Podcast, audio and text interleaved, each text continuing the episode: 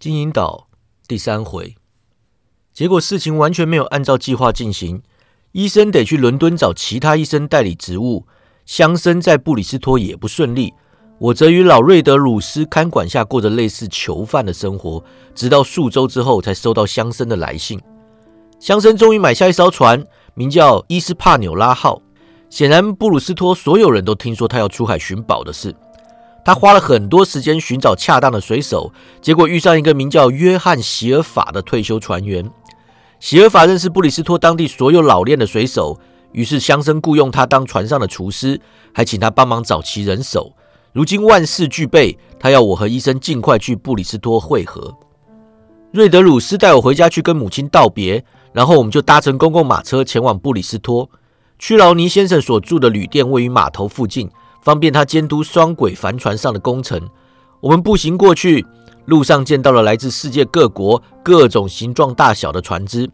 一艘船上有水手引吭高歌，另一艘船上有人高高挂在仿佛不比蜘蛛丝粗的船索上。我在海边住了一辈子，但直到此刻才真正接近大海。我从来没有这么开心过。我们来到一间大旅店前，海军上将打扮的屈劳尼乡绅出来迎接我们。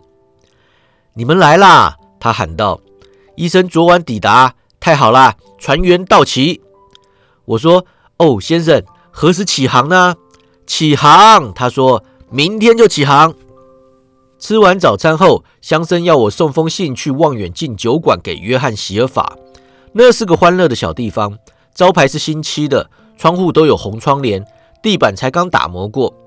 酒馆前后都临街，两侧有门。尽管里面乌烟瘴气，从外面看还是很清楚。酒客大部分都是水手，吵吵闹闹的，让我不敢进去。没多久，有个男人从侧门出来，我一看就知道他肯定就是约翰。他没有左脚，左肩下抵着根长拐杖，动作灵活，像鸟一样撑着拐杖跳步走。他又高又壮，脸上充满智慧与笑容。他心情愉快，吹着口哨在桌椅间游走，与酒客交谈拍肩。老实说，打从在屈劳尼乡绅的信里看到约翰，我就一直担心他是船长口中的独角水手。但眼前的男人令我打消这个念头。我见过船长、黑狗、瞎子皮欧，自认知道海盗长什么样子。在我眼中，眼前这个和蔼可亲的地主绝不可能是海盗。我鼓起勇气，跨越门槛，来到对方面前。席尔法先生，我问。他说：“是小伙子，请问你是谁？”接着他看到乡绅的信，我知道了，你就是我们的船舱同仆，很高兴认识你。说着握起我的手。一名酒客突然起身，快步跑出门外，我一眼认出他就是第一个找来本报上将的海盗。我大叫：“阻止他！他是黑狗！”我不在乎他是谁，席尔法喊道：“但他没付酒钱。”哈利去抓他。其中一个坐在门附近的人当即跳起，追了出去。席尔法松开我的手，问。你说他是谁？黑什么狗先生？我说，屈劳尼先生没跟你提过海盗的事吗？他是其中之一。海盗？席尔法问。在我店里，班去帮哈利追人。摩根，刚刚你在跟他喝酒吗？给我过来！名叫摩根的男人神情怯懦的走来。约翰语气严厉：“摩根，你之前没有见过这个黑……诶，黑狗吧？”没有，先生。摩根敬礼道。汤姆·摩根，那算你好运。地主大声道：“如果你跟那种人混在一起，以后就别想进我的酒馆。我保证。”他跟你说了什么？我不知道啊，先生。摩根回答：“你肩膀上顶着的还算是脑袋吗？”约翰问：“你不知道？或许你也不知道你在跟谁说话。给我说，他说了什么？”他在讲船底拖行啊。摩根回答：“船底拖行，很恰当的刑罚。”我告诉你，回去坐好，摩根。摩根回自己的座位去坐啊。席尔法小声对我说：“他是个好人，汤姆·摩根，只是很笨。”他提高音量：“我们看看啊，黑狗。不，我没听过这名字，但我想我有。哎，对，我见过那个家伙，他曾跟个瞎子来过。”我说：“我也认识那个瞎子，他叫皮欧。”没错，席尔法语气兴奋：“皮欧。”如果抓到这个黑狗，我们就通知屈劳尼船长。班跑得很快啊，应该可以抓到他。他喜欢聊船底拖行是吧？我就把他丢下去拖。在望远镜酒馆发现黑狗，再度唤醒我的疑虑啊！但席尔法老谋深算，我根本瞧不出破绽。那两个人回来说抓不到黑狗，让约翰·席尔法痛骂一顿时，我已经认定他不可能是船长口中的独角水手了。我跟他去找屈劳尼乡绅回报此事。走过码头时，他跟我聊起路过的船只、他们的帆具、吨位、国籍，解释船上正在准备的工作，装货卸货，准备出航啊。他还跟我讲了些海上意事，教我许多海事术语。我开始认为他是最适合同船出海的伙伴。我们抵达旅馆，向乡绅和医生报告黑狗的事。约翰离开时，乡绅在他背后叫道：“所有人下午四点前上船。”遵命，先生。厨师边走边说：“我们登上了伊斯帕纽拉号，大副艾罗先生过来迎接。他跟乡绅显然很要好，但我很快就发现屈劳尼乡绅啊，跟船长的关系没有那么好。”船长外表严肃，似乎对船上的一切都很不爽，而且会直接告诉你原因。我们一进船舱，船长就过来求见。施摩列船长，有什么事吗？我希望一切都很好，可以起航啦。先生，船长说：“我想直话直说，就算冒犯女影也无所谓。我不喜欢这趟旅程，我不喜欢船员，我不喜欢我的干部。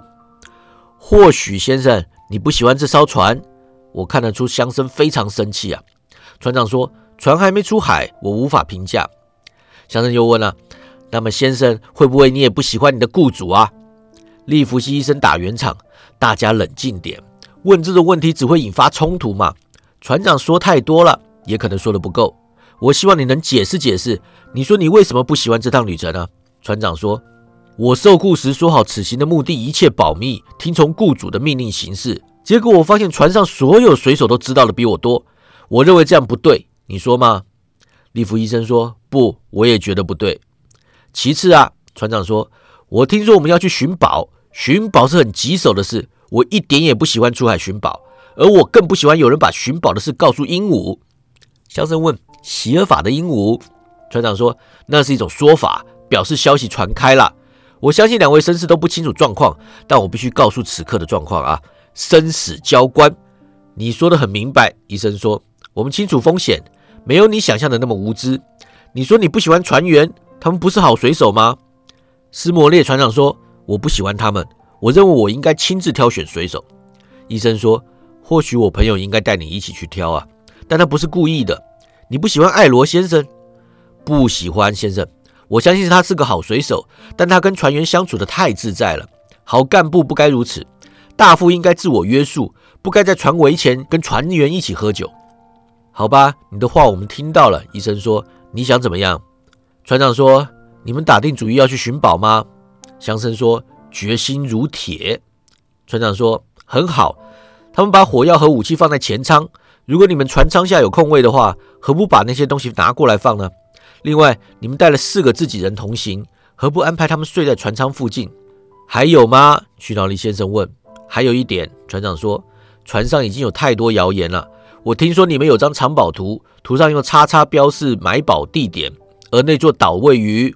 他说出正确的经纬度。乡绅大叫：“我没有告诉任何人。”船员都知道了，先生。船长回嘴。乡绅说：“利弗西，一定是你或霍金斯说的。”医生说：“谁说的不重要，不过我看得出来啊，他跟船长都不以为然。我也一样，因为屈劳尼的口风实在是太松了。”好了，各位。船长继续：“我不知道地图在谁那里，但你们不要让我和艾罗先生知道这个秘密。”我懂了，医生说：“你要我们保守秘密，找自己人固守船尾，还把武器和弹药都收起来。换句话说，你担心叛变。”斯摩列船长说：“我不希望冒犯你，但你没有权利扭曲我的话。没有船长会在有理由相信船员会叛变下出海。至于艾罗先生，我完全相信他是个好人。有些船员也一样。”搞不好所有人都是，但我必须为本船的安全负责。我认为情况不对劲，所以请你们防范未然，不然就接受我辞职。乡绅大声说：“我会照你的要求做，但我看你很不顺眼。我不介意你怎么看我，先生。”船长说：“我会恪尽职守。”于是船长下令转移武器、弹药和铺位。大家正忙着，厨师跑上甲板：“喂，这是干嘛？”一名船员说：“换个地方放火药啊！”约翰大叫：“现在搞这个，我们会赶不上早朝的。是我的命令。船长说：“你可以下去了，厨师。船员会想吃晚饭。船长普通，去跟厨师帮忙。别以为你受宠就不用做事。”我认同乡绅的看法。船长很讨厌。我们第二天黎明前出航啊，一切对我来说都很新鲜。简短的命令，响亮的哨音，船员在油灯火光间忙进忙出。好了，厨师唱首歌吧。一个人叫道：“老歌啊！”另外一个叫：“遵命，伙伴。”约翰当场唱出我所熟悉的歌曲。十五个人待在死人箱上，所有的船员就跟着唱：“哟吼吼！”外加一瓶兰姆酒。尽管情绪高涨啊，我还是立刻回到了本报上将，听见船长的声音。但当伊斯帕柳纳号展开航向金银岛的旅程，那一切都被我抛到脑后。待续。